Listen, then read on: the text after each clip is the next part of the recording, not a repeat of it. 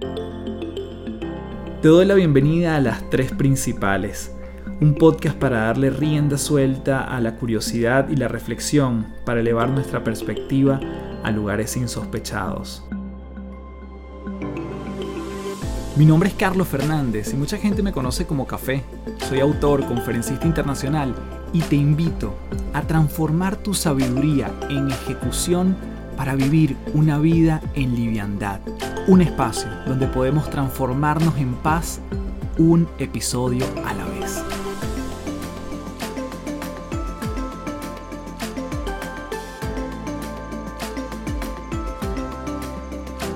Hello, hello. Gracias nuevamente por estar aquí, principaleros y principaleras. Mi nombre es Carlos Fernández, arroba Café del Éxito. Y como siempre, un placer conectarme en un nuevo episodio de las tres principales.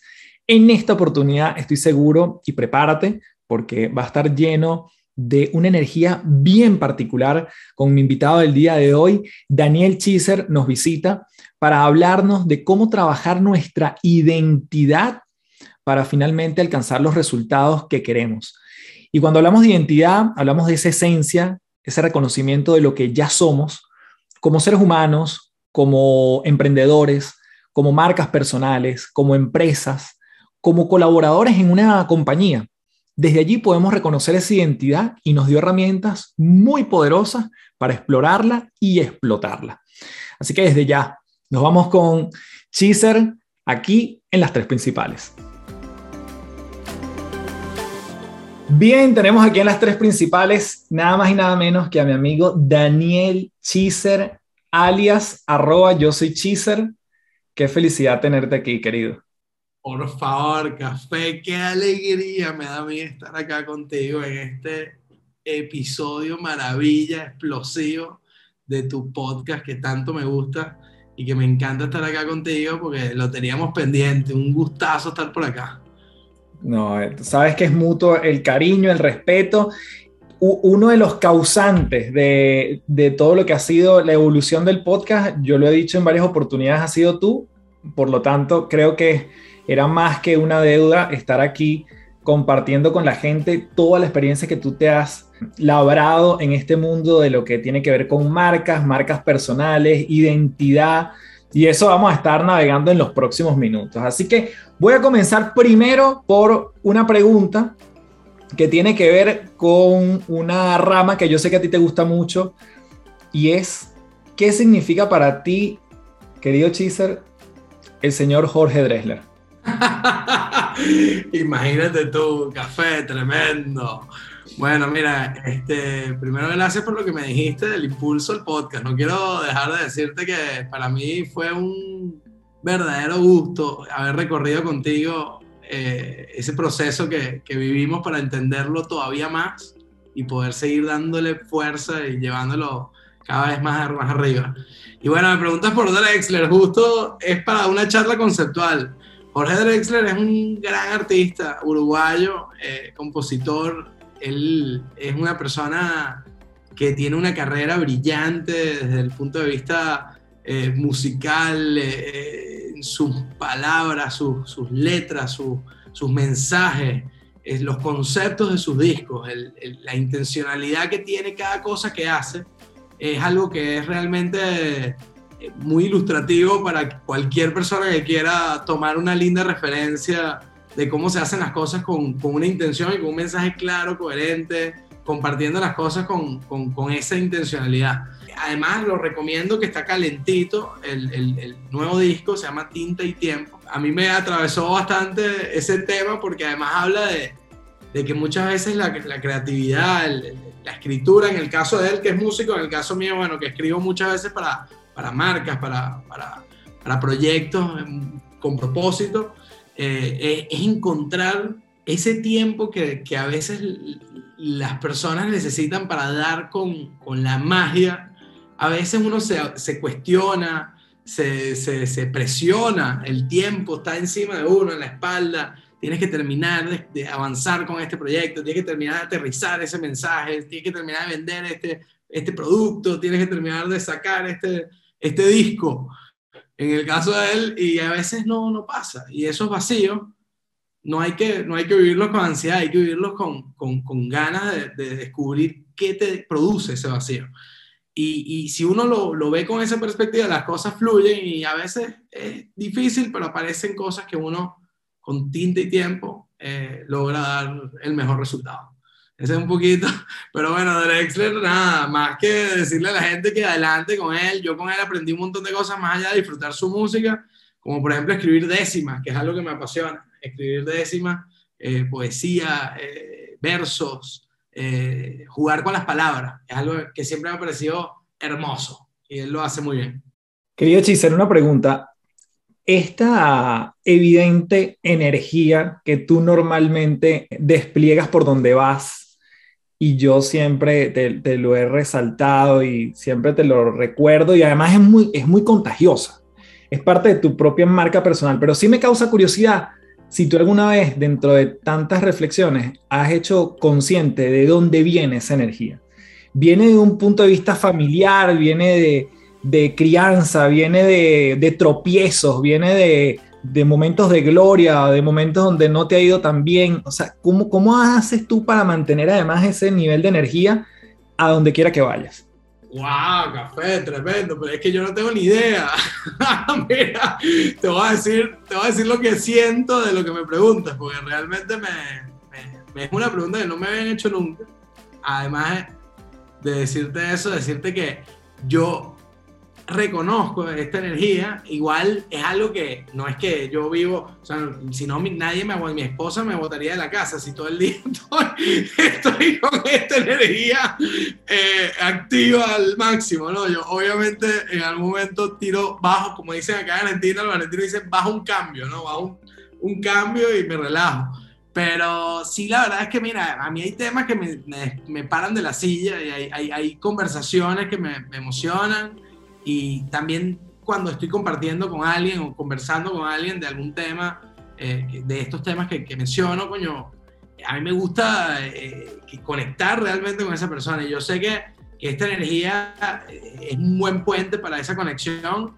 Y después me he llevado unas sorpresas tremendas, como que hay gente que me dice, Chisel, tú deberías tener una app para que yo me pueda despertar todos los días con un mensaje tuyo ¡Qué alegría! Yo, me río, yo cuando hice el podcast, este, la gente también me decía, eh, yo a veces te escucho trotando y me dan ganas de salir corriendo con fuerza, yo, yo me reía, yo decía, pero por Dios, o sea, eso sí que no me lo esperaba, que la gente fuera a hacer ejercicio conmigo en, en, en las orejas, ¿no? Pero, pero bueno, nada, al final es, es una energía, café, que, que yo yo la reconozco y, y disfruto mucho que, que, genere estas cosas buenas. Yo la voy a seguir usando siempre, me, me lo disfruto mucho además, porque yo no, no, no es que me, me cueste eh, emocionarme con algo, si algo me emociona, me emociono, es muy, muy genuino, pues, o sea, no, si, y cuando algo no me emociona, tampoco me emociona y, y, y está todo bien. Pero sí, sí, si tú me invitas aquí, yo utilizo ahí el clásico, ¿para qué me invitas si sabes cómo me pongo? Cuando algo me gusta, lo, lo, agarro con fuerza y, y, lo disfruto mucho y eso se transmite y se contagia. La pregunta aquí entonces que, que me gustaría complementar es, ¿cómo te recargas o qué te recarga a ti? Porque obviamente estar con ese nivel, como tú dices, todo el tiempo exige, hay una exigencia natural. ¿En qué te refugias? ¿Qué te gusta hacer? Si es acompañado, si es solo, si es... ¿qué, qué son, ¿Cuáles son tus momentos de, de enchufarte en ese, en ese cargador personal? Mira, café, que eh, sí, a mí me gusta, sabes que yo no, no, no me encanta estar mucho tiempo solo porque empiezo a, como quiero, me vuelvo como medio loquito, o sea, empiezo a tener, soy muy ansioso, me, me, me tengo de verdad, me, desde que me abro los ojos en la mañana empiezo a, a moverme a, y a, hacer cosas y a pensar y a leer y a, y a, y a buscar y a, y a, trabajar. Obviamente el trabajo me consume mucho tiempo también, pero, pero bueno, nada, al final creo que, creo que los momentos de, de, silencio, que para mí de verdad son pocos, porque yo a mí me gusta mucho, además trabajo con equipos, entonces todo el tiempo estoy eh, en peloteo, lo que llamo el peloteo, que, que además. Eh, eh, pero a mí, a mí hay algo que sí me, me que es cuando alguien se moviliza con, con algo que yo puedo generar en esa persona positivo eh, yo disfruto mucho ese momento, porque yo siento que eso es como encender una chispa, que lo que sea que traiga, que sea que sea que haya movimiento, el movimiento es vida. Eso es algo también, por cierto, que Jorge Drexler lo dice en una canción tremenda que se llama Movimiento, justamente. Si quieres que algo se muera, déjalo quieto. Entonces, yo creo que cuando yo estoy muy, muy quieto, a mí esa vaina eh, eh, no me gusta. Entonces el movimiento a mí me, genera mucha alegría y yo me recargo de, de, de, lo que ocurre cuando, cuando está ese movimiento fluyendo. O sea, si hay movimiento, a mí eso me da más energía todavía. Y eso sí, cuando llego a la casa en la noche, apenas pongo la cabeza en la almohada, me desconecto en siete segundos. y Jenny, mi esposa, siempre me dice, coño, que no me das ni, ni un minuto para, para adelantarme yo, ya estás durmiendo, se me desconecta como si me sacaran el tubo de la Matrix, ¿sabes? me desconectan completamente. Porque, pero bueno, café, mira, yo, no me, yo me refugio mucho en música, la música me, me, me da mucho. Eh, me encanta la música con, con mensajes, con letras, con, con conceptos. Eh, me, me, gustan mucho los cantautores, generalmente en español, me encanta el, el lenguaje, el, el, español, el castellano. Eh, disfruto mucho a la gente que escribe en español y me, lo disfruto mucho.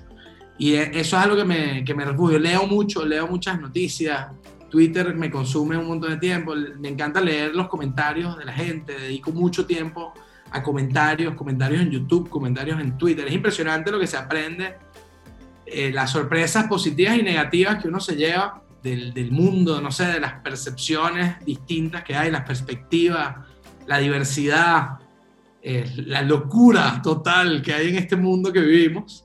Eso a mí me, me, entretiene y me llena de, como me, da mucho también. Eh, en eso invierto tiempo, aunque tengo muchas cosas que hacer, siento que eso es parte de los procesos hasta creativos, el engancharse con, con, comentarios y mensajes, es buenísimo porque sacas mucho de ahí también.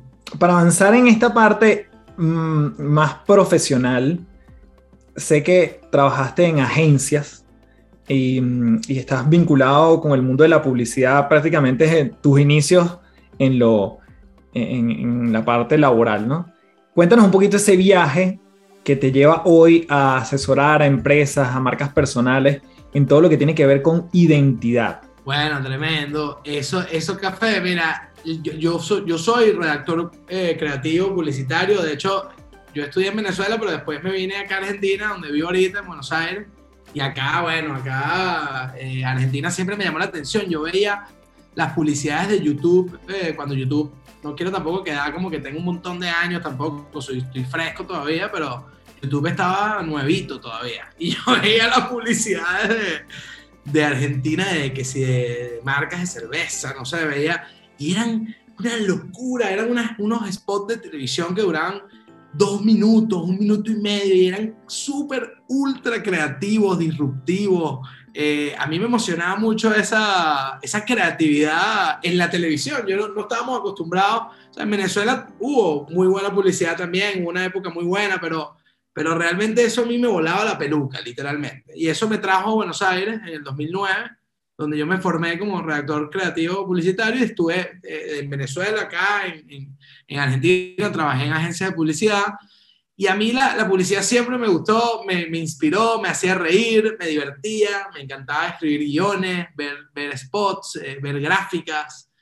pero eh, me agoté de la creatividad por vender cualquier cosa. O sea, me, me, me gustaba el, el, el, reto creativo siempre, pero a veces me veía semanas sufriendo café, porque el creativo publicitario eh, sufre mucho el, el, el, no encontrar una buena idea o no encontrar una idea lo suficientemente poderosa o novedosa. Y, y, ese proceso es frustrante, es tan frustrante a veces uno está semanas pensando en una publicidad, un preservativo, y tú dices, pero coño, voy a estar dos semanas de mi vida enfrascado para vender eh, leche o para vender eh, eh, aceite de girasol.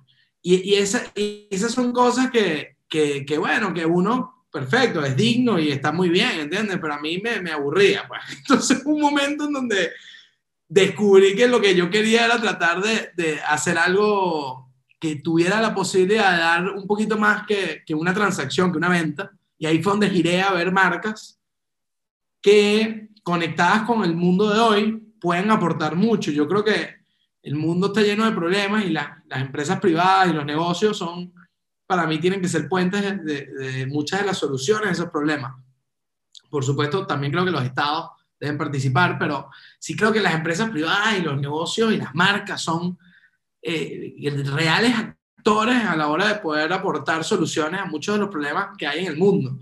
Y yo creo que trabajando con marcas con propósito, uno puede tratar de dar un algo eh, que surja, que, que apoye, que impulse a esa marca a generar un impacto positivo y por supuesto que le vaya bien, ¿no? A todo el mundo en, en su negocio, ¿no? O sea, eso, eso es lo que me parece muy valioso, pero si tu negocio hoy es un negocio solo para vender y ya, y, hacer dinero y ya, y no hay nada que tú realmente estés aportando que sirva para los demás, que resuelva algún tema, que aporte, contribuya en la solución de algo, eso es lo que yo, yo ya me, me desconecto y, ahí sí se me baja un poquito esta energía que tú, que tú dices, café. Ahí se me desconecta un poquito la energía, pero cuando hay una, algo que uno le ve una ventana y dice, coño, esto podría llegar a aportar acá. Y además la gente que está detrás del proyecto dice, sí. Ahí terminé yo trabajando con esa palabra tremenda que, que tenía mucho más que ver con las entrañas de un, de, de un proyecto, de un negocio, de una marca o, o incluso de una persona, si hablamos de marcas personales, que es la identidad, que es el, el núcleo, el, el, el espacio, el, espacio inicial, la esencia eh, puesta ahí en palabras para que uno la pueda reconocer y hacer muchas cosas con ella. Y ahí cuando tú defines la identidad, yo lo defino siempre como ese ADN y ese, ese autorreconocimiento, eh, que no es algo finito, no es algo perenne, es algo más bien que es, está vivo y es evolutivo y se transforma y evoluciona y, va creciendo con, con, el desarrollo, con el tiempo. Pero cuando tú logras reconocer esa identidad, ah, bueno, ahí empiezan a pasar cosas buenas. Y eso es lo que a mí realmente me terminó conectando. Por eso estoy ahí hoy acompañando a marcas, empresas, a, a negocios a encontrar esa identidad, reconocerla, no es que encontrarla, porque todo el mundo la tiene, solo que hay que reconocerla, eh, ponerla en la hoja de ruta y empezar a hacer cosas con ella. Una de las cosas que, que me llama la atención de, de ese proceso, porque además lo, lo, lo, viví también contigo, es que tú hablas de reconocer, identificar. Es decir, no estamos añadiendo cosas que no existen, sino estamos escudriñando en un lugar para encontrar la verdadera esencia de la empresa o de la marca personal. Y son cosas ya que, que, están, que están viviendo en ese ecosistema, ¿no? ¿Cómo reconocer eso? ¿Cómo empezar a identificar para la persona que nos está escuchando, tenga un negocio, una marca personal o incluso trabaja en el mundo corporativo y también quiere poner al servicio de otros más de lo que ya tiene? Bueno, qué interesante esto. Esto es algo que tiene muchas maneras, o sea, realmente no hay una única forma de acercarse a este, a este mundo de la identidad.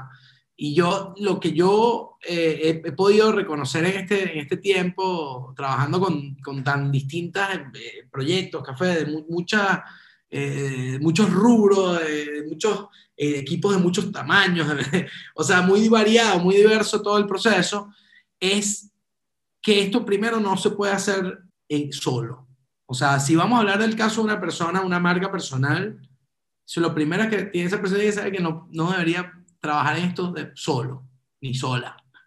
Y una empresa también debería buscar en, en, alguien que conduzca el proceso, porque sí tiene que haber un factor externo que pueda servir de guía y, y en la búsqueda. Me preguntas que cómo se hace. Bueno, muchas de las cosas que yo hago son charlas de exploración profunda, de exploración creativa, me voy a los inicios de, de, eso, de eso que sea que se está hablando, cómo nació ese, esa empresa, ese negocio, ese, que, desde dónde viene, con qué intencionalidad, qué, qué, ha pasado en el recorrido, qué se ha logrado, qué no se ha logrado.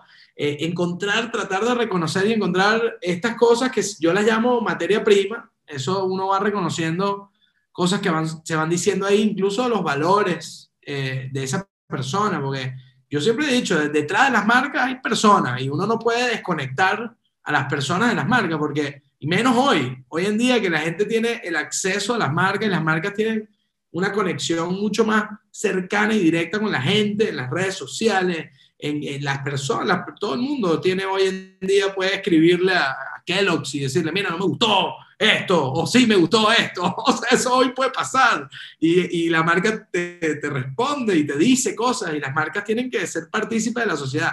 Entonces, cuando, cuando tú vas a pensar en identidad, tienes que tener unos valores definidos, tienes que tener eh, una manera de ver las cosas y de sentir las cosas, eh, y eso se reconoce hablando de los temas y buscando, explorando, haciéndote preguntas de situaciones eh, imaginarias, a ver qué harías en una determinada situación. Y todas estas cosas te van configurando unos conceptos, yo lo estructuro, yo reconozco muchos muchos conceptos varios dentro de la identidad, pero bueno, ahí es donde te digo que aparecen muchas formas de hacerlo, metodología. Hay un concepto que es muy hermoso, que para mí es el central de la identidad café, que es por donde empezaría si alguien quiere acercarse a esto, que es el propósito, el por qué, el por se está haciendo eso que se está haciendo.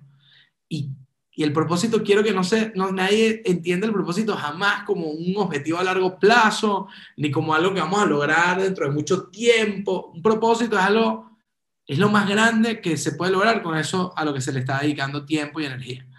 Y eso que es eso más grande, cuando tú lo identificas, todo lo que tú haces tiene que estar conectado con ese propósito. Y si tú logras hacerlo de esa manera, entonces es una buena forma de empezar a hacer las cosas alineado a tu identidad. ¿Cuál es el propósito de eso que tú quieres llevar adelante, de ese, de ese proyecto? Eh, ¿Cuál es el propósito de esa empresa en la que tú trabajas? ¿Cuál es tu propósito dentro de esa empresa? ¿Cuál es tu propósito dentro del cargo, dentro del rol que tú desempeñas? ¿Cuál es el propósito que tu cargo tiene para, ese, para esa empresa. Cuando alguien te pregunta, porque solamente, un, perdón que te, que te interrumpa, alguien te pregunta, no, no, mi propósito es, es ascender o mi propósito con este negocio es ganar plata. ¿Es eso propósito? ¿Cómo lo, porque eso también a veces suele confundirse. Claro, mira, eso, eso, eso es un resultado de hacer las, es el resultado de hacer las cosas bien. Eso ahí, ahí yo siempre, siempre lo digo, o sea, eh, ganar dinero no puede ser el propósito de un negocio, porque, porque es lógico, pues yo siempre digo, es lógico, ah, no, tú haces un negocio y no quieres ganar dinero, por supuesto, o sea, todos los negocios tienen como objetivo, coño, que les vaya bien, que, que puedan eh, ganar, este, generar ingresos y, contratar gente y pagarles bien, y entonces, claro, si tú quieres eh, enfocarte en eso, es un problema porque estás tirando las flechas en un resultado que tú lo obtienes si te pones el ojo en donde es correcto, lo tienes que poner. Por eso el propósito yo no lo ubico nunca en un resultado tangible como ganar dinero o ascender un, cargo, un, eh, un, puesto determinado. Eh, los propósitos están en, en, cómo eso que tú haces puede impactar en, en el ecosistema, en el mundo, en, tu empresa, en, otra persona. Y ese impacto, ¿cuál es? ¿No? O sea, yo siento que nosotros hacemos cosas todos los días y, ahí sí eso también es algo que yo lo llevo a todos lados, no nada más a, mi, a, mi, trabajo y, a, lo que hago con las marcas, sino en mi día a día. O sea, uno hace las cosas y uno sabe que lo que tú haces genera un impacto en los demás. Entonces, el, el impacto que tú quieres generar, si tú lo identificas, entonces tú buscas que ese impacto se dé. Si yo sé que yo voy a ir a la pescadería y yo quiero que la, pescadería cuando yo me vaya quede una energía positiva, entonces yo entro a esa pescadería con una energía positiva y con una sonrisa en la cara y le digo al pescadero, pero qué placer es para mí, me siento en el Caribe aquí cuando vengo yo a esta pescadería, aquí siento que tengo los pies en la arena y ese tipo que es un personaje particularísimo que, que, que, ya me conoce de sobra, se, se, se tienta, se ríe, no, no puede evitarlo, porque ¿qué me va a decir? y al final yo estoy seguro que ahí se queda una energía positiva, pero esos son micropropósitos dentro de, de, de, de, tu día a día. Tú, tú, ¿Cuál es el propósito con el trabajo que tú estás llevando adelante? Y estoy seguro que no es ganar más dinero. Ganar más dinero es un lindo resultado de hacer ese gran propósito algo más elevado algo más importante, algo más emocionante, algo más relevante para el mundo, para la sociedad. Oye, yo conozco casos, Ajá, dígalo, dígalo. Me gusta cuando me vas a decir algo. Siempre que me vas a decir algo, café, es interesante. Entonces tú interrúmpeme tranquilo, que yo sé que lo que viene es un peloteo maravilla. Solamente pedirte algunos ejemplos de propósito quizás bien aterrizados, bien sea que conozcas o que improvises en este momento, pero que tú digas, ok, este es un propósito de una persona o este es un propósito de una marca con la que estoy trabajando o una marca conocida. ¿Cómo, cómo lo aterrizas en ese impacto que ya vimos que es claramente distinto al resultado? Mira, bueno, hay una marca que además es amiga, amiga de la casa aquí también, de café que tú la conoces, que es Fintelhop. Nosotros, Fintelhop es, ya, ya, yo me imagino que muchas de las personas escuchan el podcast acá eh, saben, saben algo de Fintelhop, pero básicamente Fintelhop ayuda a las personas a tener una mejor relación con el dinero, a, a, reconocer que las finanzas van más allá del dinero y tiene muchas veces que ver justamente con esto que venimos hablando, ¿no? Con, con, con cuál es realmente el propósito que uno puede llegar a tener en la vida para poder nosotros pensar en, en opciones, en posibilidades, en, en ideas que te ayuden a, lograrlo y que te ayuden a encontrar ese propósito. Y cuando Fintelhop y reconoce y busca eh, cómo definir ese gran por qué, yo siempre asocio el propósito al por qué, porque tiene que ver con ese, eh, Simon Sinek hablaba de la teoría del, de, del Golden Circle, lo llamaba, ¿no? La teoría del círculo dorado, que es el, el why, ¿no? El gran why, el por qué. Y ese por qué tú tienes que poder definirlo y compartirlo con la gente. Y Fintelhop necesitaba hacerlo y nosotros definimos que, nosotros estamos despertando el propósito financiero de la gente para impulsar su libertad y su bienestar.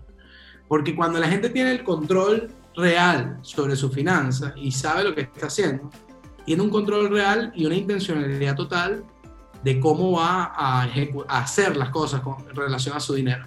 Y cuando tú actúas desde ese lugar, tú encuentras realmente una, una puerta al bienestar y una puerta hacia la libertad real. Tanto que se habla de libertad, un concepto tan, tan poderoso, tan profundo, que muchas veces cuesta aterrizarlo a la cotidianidad y, y, la libertad es saber decir que sí y sobre todo saber por qué vamos a decir que sí.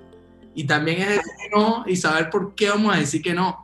Y entender esas cosas eh, y con conciencia es lo que nos hizo reconocer, por ejemplo, en caso de Fintelop, que lo que nosotros estábamos haciendo era mucho más grande que una escuela de finanzas o una... O una esto tenía que ver con, con llevar a la gente a tener el control de verdad sobre su vida, ¿no? Su vida financiera y su bienestar y su libertad.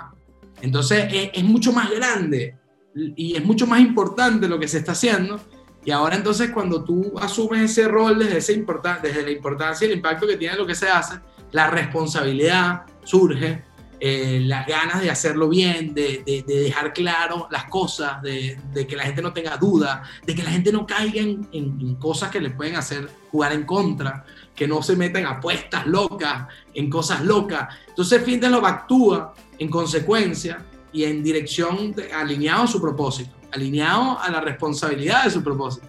Y el resultado lo vemos en el café, con los mensajes que reciben muchas veces Julio, Adam, la cuenta de, de la marca, gente agradecida de verdad. Y tiene que ver con agradecidos porque, porque pudieron tener realmente una sensación de real libertad y bienestar al, al, haber tomado una decisión correcta porque lo, porque lo pensaron bien y porque conectaron con esta empresa que los guió a esa claridad, a esa luz. Entonces es muy bonito pensar en esto cuando tienes una empresa que es mucho más grande que una empresa de finanzas o de educación financiera, ¿no? esto es para despertar a la gente y para poder darle a la gente control este, para que tengan libertad y bienestar. Entonces, bueno, es un ejemplo muy lindo. Eh, y, y, bueno, mira, ejemplos, café, hay muchísimos. Yo siempre le pregunto a la gente que piensen que piensen que los, los, propósitos nunca son productos y servicios. O sea, tu, tu propósito nunca es eh, esa, esa app que estás haciendo o ese, eh, o, ese, o ese curso que estás ofreciendo. Eso no es el propósito nunca. Eh, eso a lo que tú te dedicas tampoco necesariamente es un propósito. El propósito es lo que ocurre, lo más grande que ocurre a través de eso. Entonces, es buscar siempre esa respuesta, ¿no? Y a veces es muy difícil, porque ¿sabes qué es lo más complicado acá, Café? Definir cuáles son, tú lo sabes, porque además nosotros lo vivimos juntos. Es más, ese es otro lindo ejemplo que uno podría decir aquí. Pero uno, cuando tú usas las palabras, tiene que usar las palabras que son, porque las palabras tienen una energía tremenda. No es lo mismo que yo te diga, eh, te, quiero mucho, que te amo desbocadamente. O sea, no es lo mismo. Entonces, las palabras que uno utiliza tienen que poder definir muy bien a, tu, a, eso que, a eso que tú vas a definir como un propósito. Y ahí es donde cuesta mucho, porque ¿cuál es la palabra correcta? Y yo invito a la gente a meterse, a, disfrutarse el, viaje de la etimología de las palabras, que además es una gozadera total, o sea, encontrar cosas, no sé si vale la pena que diga un ejemplo, pero coño, la palabra recuerdo, recordar, tiene que ver con re es volver hacia atrás, cordis es corazón. Entonces, cuando uno recuerda, es que está volviendo hacia atrás para, para recordar desde el corazón. ¿okay? Y entonces, y, y, cuando te vas a palabras reflexionar, re también, fíjate, para atrás. Flex tiene que ver con cambio con, con hacer un cambio. Entonces, reflexionar, y, ar, en la terminación de ar es de acción. Entonces, cuando tú dices reflexionar es ver para atrás, entender cuál es ese cambio que tengo que hacer y ir para adelante. O sea, en la palabra reflexión hay una profundidad tan divina que es una cosa que, por eso yo digo, bueno, reflexión es una palabra que te representa a ti. Ah, bueno, úsala, ¿entiendes? Pero úsala sabiendo por qué. Y ahí es donde las palabras para definir un propósito son elementales, así que adelante a la búsqueda de las palabras que son. Pues. Antes de continuar, quiero comentarte que este episodio viene presentado por Gimnasios de Bienestar.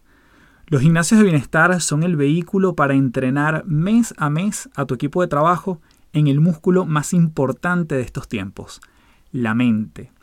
Si crees firmemente en la constancia, para fortalecer en tu equipo temas como liderazgo, feedback, productividad, gestión de cambio, comunicación, trabajo en equipo, creatividad y mentalidad de crecimiento, entre otras habilidades, puedes ingresar a www.cafedelexito.online para inyectarle recurrencia al entrenamiento de tus colaboradores en tu empresa. Seguimos con más de este episodio en las tres principales. Chiser, si, si te pregunto por una de las cosas más, más sexy de, del trabajo que tú haces, que es el, una palabra que he aprendido mucho de ti, por lo que, nuevamente, por, por la concepción que tú le das y por, por el trabajo que viene detrás, ¿no? Esta palabra universo, que, que, tú también invitas mucho a la gente a, a trabajarlo y a, a, cuidarlo, a, bueno, a regarlo todos los días. Cuéntanos qué es ese universo y como así nos dijiste grandes pistas para, para trabajar el propósito, ¿cómo podemos entonces elaborar ese, ese universo? Que, que el, el, universo es un concepto tremendo porque el universo es un, yo traje, hay un concepto publicitario que se usa mucho en Argentina, bueno, también ya se debe usar en muchos lugares también, pero, pero se llama territorio de marca. Eso es algo, el territorio era algo eh, que las marcas hacían para ubicar siempre las comunicaciones, las ideas, los mensajes cerca dentro de ese territorio. A mí ese concepto siempre me pareció muy eh, orientador para los procesos creativos. Y yo cuando empecé a trabajar con, con marcas, se me ocurrió la brillante idea de cambiar el nombre, por supuesto, porque, coño, si tú no le pones nombre a las cosas, no existen. Y al final yo dije, esto no se puede llamar territorio porque el territorio es ese, el territorio además que se usa en la publicidad. Y dije, bueno, ¿sabes qué? Esto se llama universo. ¿Y por qué lo llamo universo? Lo llamo universo porque a mí me llama la atención esto de la gravedad. Todos somos conscientes de que hay una gravedad que nos mantiene con los pies en, en la tierra y no... Pero, pero eso no nos hace estar todo el día sorprendidos de eso y hablando de eso con la gente, y que coño, esta mañana me desperté y no, no me fui flotando por ahí, Uno no, uno no aborda este concepto del universo y la gravedad de una manera directa y frontal, porque bueno, ya está, todo el mundo lo sabe y listo. Bueno, el universo de la marca debería funcionar de la misma manera. Eso es algo que todo el que tiene que ver con, con, y ojo, marca y, hablo de, también de si tú quieres tratar de definir un universo tuyo propio de tu persona, también lo puedes hacer. ¿De qué sirve? Bueno, que cuando uno reconoce su universo, uno tiene que tratar de siempre hacerlo sentir ese universo. Fíjate, en el caso mío, tú hablaste de la energía, yo reconocí que ese era mi universo. Sea, yo reconocí mi, mi universo es la energía y a donde yo quiera que, que yo vaya, café, de manera muy natural y, y, y genuina, eh, yo trato de mover la energía siempre, a mí me gusta mucho eso. Eh, mi podcast arrancaba con una poesía y después unas décimas, una música toda loca y cuando tú te reúnes conmigo no te recibo yo siempre con una locura, una música, el otro, una vez hicimos un live y te recibí con una guitarra en vivo y nos reímos, pero porque a mí me encanta, yo, yo siempre manifiesto el universo, mi universo porque a mí me, yo lo disfruto mucho, entonces cuando tú quieres que lo que, de que tu negocio, que tu marca, tu proyecto o tu marca personal transmita una energía, tú la puedes definir. Tú dices, oye, yo quisiera que la gente sintiera optimismo cuando está conmigo. O yo quiero que la gente sienta paz, tranquilidad cuando está conmigo. ¿no? O yo quiero que la gente sienta intimidad cuando está conmigo. O yo quiero que la gente sienta, ¿qué es lo que quiero que la gente sienta cuando está conmigo? Yo lo, trabajamos juntos y, y eso es algo muy natural. Porque la gente siente esas cosas de manera, eh, la siente en su cuerpo, la siente con la música que tú utilizas, con las palabras que usas, con la energía que, que, tienes alrededor, los colores que terminas usando para transmitir algo. Entonces el universo te ayuda a tomar ciertas decisiones que no, que lo que te pide es que no le digas a la gente, ah, mi universo la energía, mi universo la energía, mi universo la energía lo que, lo que sí es que yo elegí, por ejemplo, que el color de mi, de mi podcast era amarillo, un amarillo explotado, tremendo. Y las tipografías de Yo Soy Chisel Podcast son bien grandotas, así dicen Yo Soy Chisel Podcast. Y salgo yo riéndome con la cara así roja. Y entonces ahí hay energía.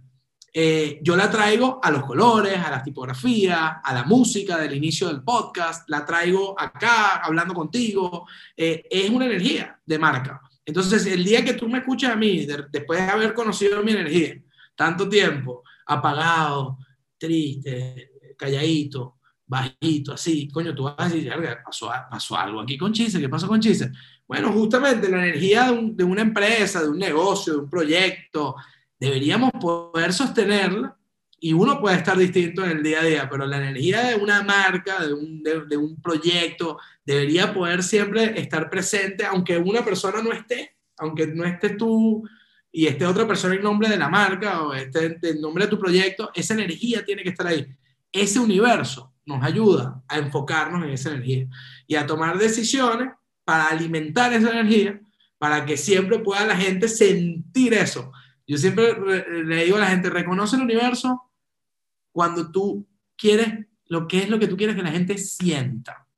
Lo que tú quieres que la gente sepa, haga, piense, ¿ah? eso tú lo dices, lo cuentas, hablas de eso, pero para hacer sentir, tienes que hacer sentir. Entonces, así es como se le da vida manifiesta al universo. Esto nos lleva, que además no lo estoy haciendo en el orden en que, en que normalmente tú lo abordas, pero claramente hay conceptos que históricamente hemos escuchado, ¿no? Como misión, visión, valores. Y eso hoy en día yo he entendido, gracias a ti, que también tiene, tiene un elemento mucho más inspirador cuando nos vamos hacia el propósito, ¿no? Y, y quizás estos elementos tradicionales no es que estén mal, pero tenemos la oportunidad de apalancarnos en ellos para construir ese propósito. Pero después está una redacción interesantísima que, que es el manifiesto.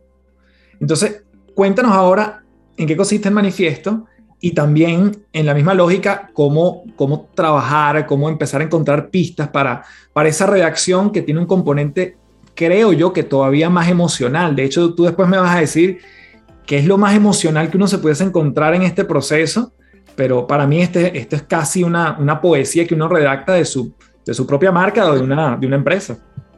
Tal cual, bueno, el manifiesto es una herramienta poderosísima, sobre todo de comunicación, porque realmente cuando tú vas definiendo estos principales conceptos de los que hablamos, café, el propósito, que es el gran porqué, cuando tú defines quién, quién eres tú, o sea, cómo tú le cuentas a la gente qué hay detrás de, eso que tú estás haciendo, ofreciendo, o de tu rol dentro, de, una empresa, que, quién eres tú, o sea, qué hay detrás de ti.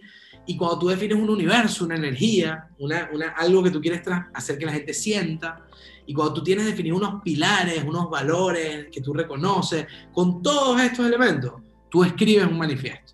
Y el manifiesto es un texto que yo, ojo, es un texto que obviamente hay que escribirlo, pero después eso puede cobrar la vida que quiera. Puede ser un video, puede ser una canción, puede ser una poesía recitada, puede ser alguien con lo que tú quieras. Eso puede ser un megáfono diciéndolo así. Un, bienvenida a las expresiones que quieran. Pero el manifiesto un, escrito que reúne todo el, meollo de, este, de, esta historia de la identidad, de eso que tú estás haciendo, y conecta desde un lugar completamente emocional, eh, pero, también tiene mucha, mucha, mucho del porqué, del propósito de, lo que tú estás haciendo. Y la idea es que el, quien conecte con ese manifiesto entienda un poco qué va a poder, que se sienta parte, que se sienta que quiere pertenecer a, este, a, este, a esto que tú propones desde el manifiesto.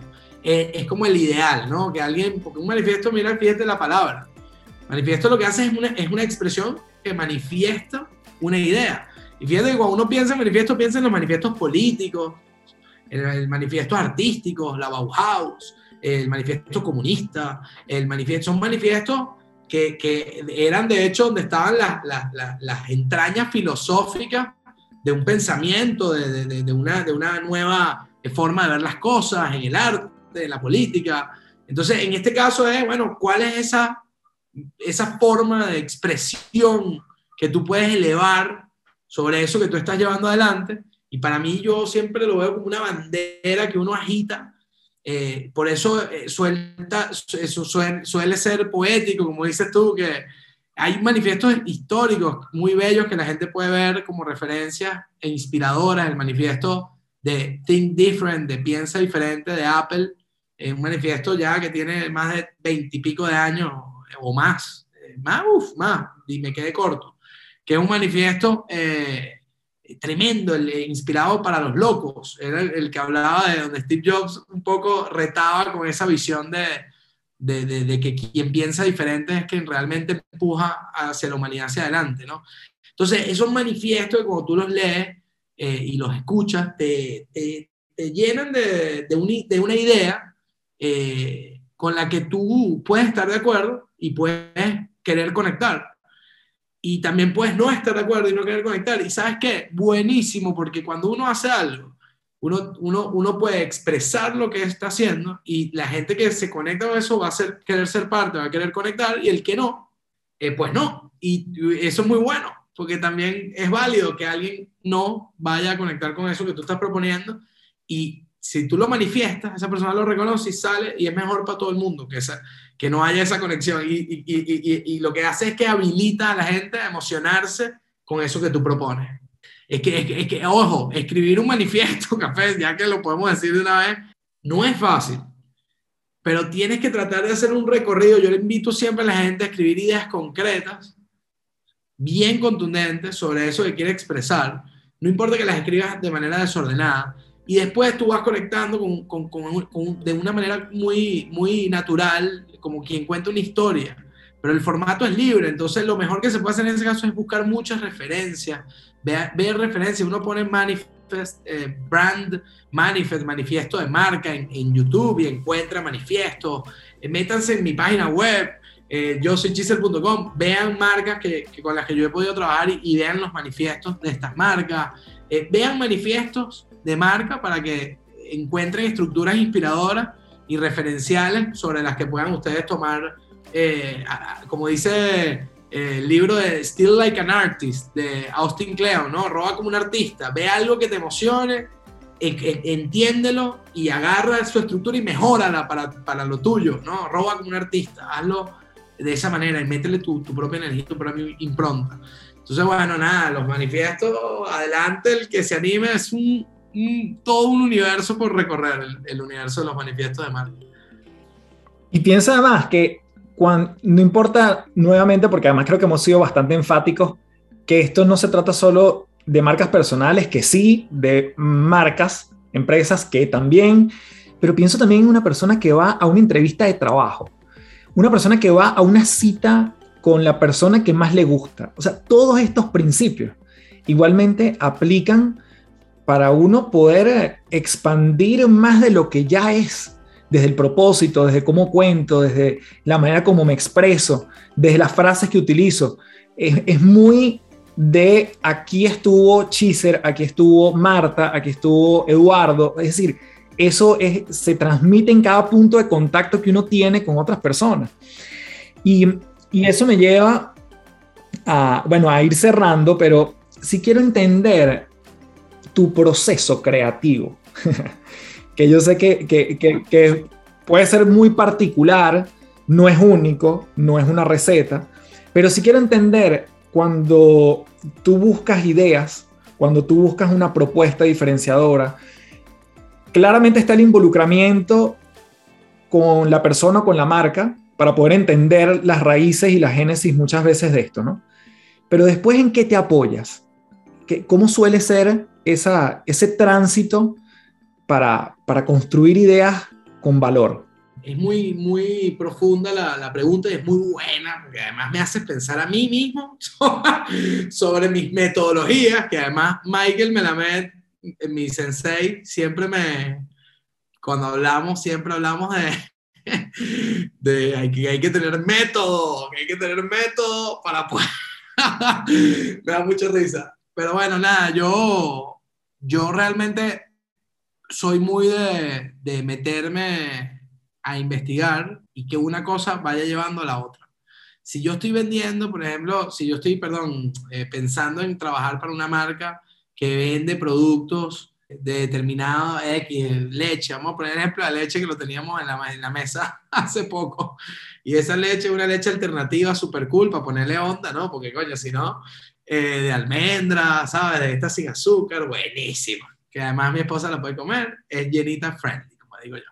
Entonces, tú tienes esa leche y tú tienes que saber un poco qué hay detrás de ese producto y cuando tú necesitas acercarte a lo que la gente opina, a lo que la gente dice, a lo que la gente siente, tienes que probarlo, tienes que, que, que, que verlo desde muchas perspectivas. A mí me sirve mucho mirar eh, videos, mirar, como dije antes, yo veo muchos comentarios eh, en redes sociales, me meto en marcas de ese mismo rubro, por ejemplo, si estoy trabajando con una marca específica, y entonces empiezo a explorar qué, le, qué dice la gente a otras marcas del mismo rubro, dónde están esos insights, esa, esos reconocimientos eh, que a uno le despiertan eh, cosas y conectar esas cosas con, con otras ideas es, es, algo que también suelo hacer mucho, suelo trabajar con columnas de pensamientos que no tienen nada que ver.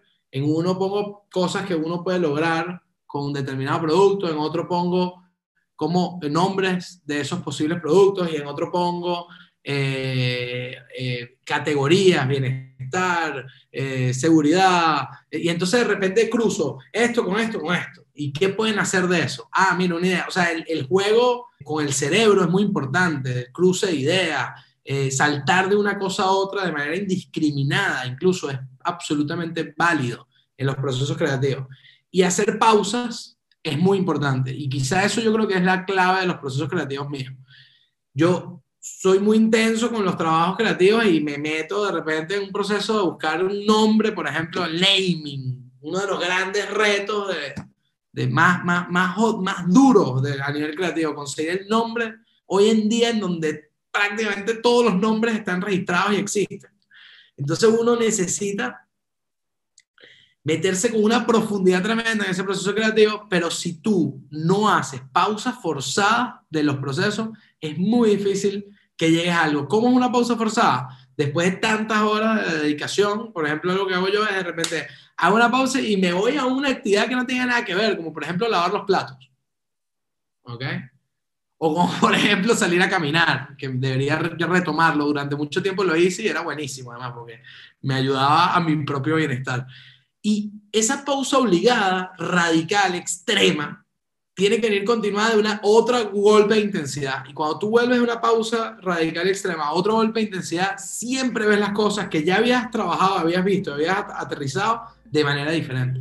Es impresionante cómo eh, jugar con el cerebro trae resultados beneficiosos. Entonces, el reto en los procesos metodológicos míos creativos es siempre jugar con esos ritmos de cambio constante eh, y no generar estos estancamientos muy prolongados porque no hay nada más, más eh, duro para, la cabeza y para el cerebro creativo que, ahogarse en, un estancamiento. Los procesos creativos no son perfectos.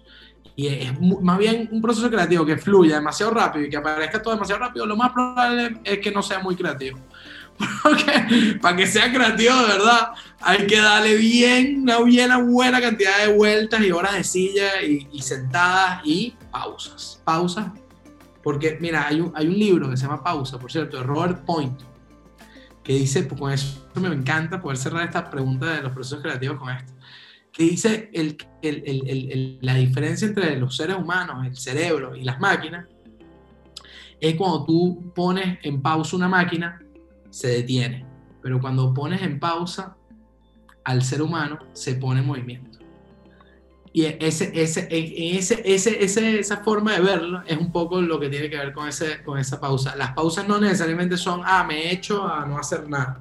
No, no, no, esa pausa forzada es el principio de un montón de cosas. Entonces, a la gente que no se estanquen en los procesos creativos por demasiado tiempo, porque las pausas nos van a ayudar a destrabarlo. Y bueno, es una, más que, más que una metodología, es una recomendación muy genuina de alguien que ha estado en muchos estancamientos creativos pero bueno, se destraban y eso es lo lindo de los procesos, que llegan siempre a algún resultado. Querido Chiser, para cerrar, la pregunta de las tres principales. ¿Cuáles son tres cosas que tú nos recomiendas para seguir trabajando si le tuviésemos que dar? Porque además podemos, podemos bautizar el episodio de este podcast aquí eh, eh, de la mano contigo. Si tuviésemos que trabajar esta identidad, que entendemos que ya tiene muchas aristas, ¿Cuáles serían tus tres grandes recomendaciones? Y si al final se te ocurre un nombre para darle a este podcast y este episodio, lo lanzamos de cierre. 100%, café. El nombre ya lo tengo en la punta de la lengua. Es más, lo voy a decir una vez.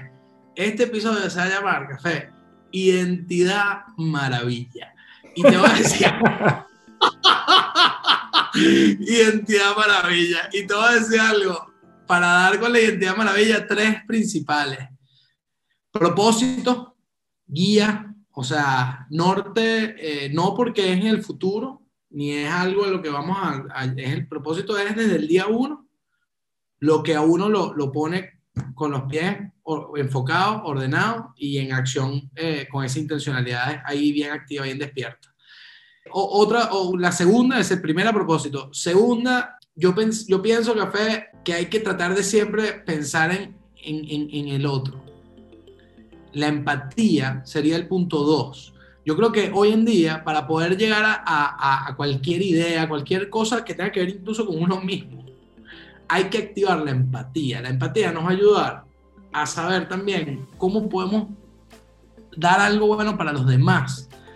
Y fíjate que en, en esa pregunta aparecen, cuando uno se acerca con empatía a las cosas, y mira que yo tengo una percepción de la empatía tremenda, que no es ponerse en el lugar del otro, es sentirlo en carne viva y es distinto que ponerse en lugar de otro, es de verdad conectar en ese nivel de profundidad. eso es real, ahí hay un puente, un puente que nos permite conectar con cosas que, que hoy en día hacen mucha falta. Entonces sería el punto dos, propósito uno y dos, empatía. Y tres, transparencia radical. Yo diría que para la identidad, una de las cosas más importantes es ir con la verdad, con transparencia, con, con, la, con lo más genuino de nuestro ser y de nuestras intenciones, porque siempre, siempre será mejor ir con la verdad que tratar de buscar o aparentar o ser algo que uno no, no sé, que uno no siente o no, no cree o no, o no ve en realidad. Y encontrar en esa, en esa verdad tuya, en esa, en esa, de esa forma transparente contigo mismo, encontrar la belleza y la magia en eso que te hace único a ti y, a tu empresa y a tu rol dentro de la empresa y a tu trabajo, a, lo que te dedicas, a eso que quieres emprender, cómo realmente sientes y piensas, te va a llevar mucho más lejos que algo que no, que no tiene que ver con tu verdad. Eh, entonces la transparencia radical para seguir avanzando con la verdad es mi tercer principal ahí. Así que tenemos propósito, empatía y transparencia. Qué maravilla, identidad maravilla. Con esta identidad maravilla nos despedimos. Te mando un fuerte abrazo, querido. Ojalá crucemos la frontera pronto para abrazarte. Mientras tanto, te mando un gran saludo desde aquí, desde Santiago hasta Buenos Aires. Y gracias a todos los que se quedaron hasta aquí, hasta este punto de la entrevista. Déjenos sus comentarios en arroba yo soy Chiser y arroba café del éxito para ver qué fue lo que más les quedó de esto. Y, nada, te dejo la tribuna para que despidas este episodio, querido, y así nos vamos. Café, qué alegría, este espacio hermoso. Gracias por este, esta charla. Te, me llevo una sonrisa tremenda aquí en la cara. Eh, gracias a todas las personas que estuvieron con nosotros y será un placer entonces escucharlo. Y bueno, adelante, café. Esto es una alegría tremenda para mí. Así que un abrazo fuerte para todo el mundo.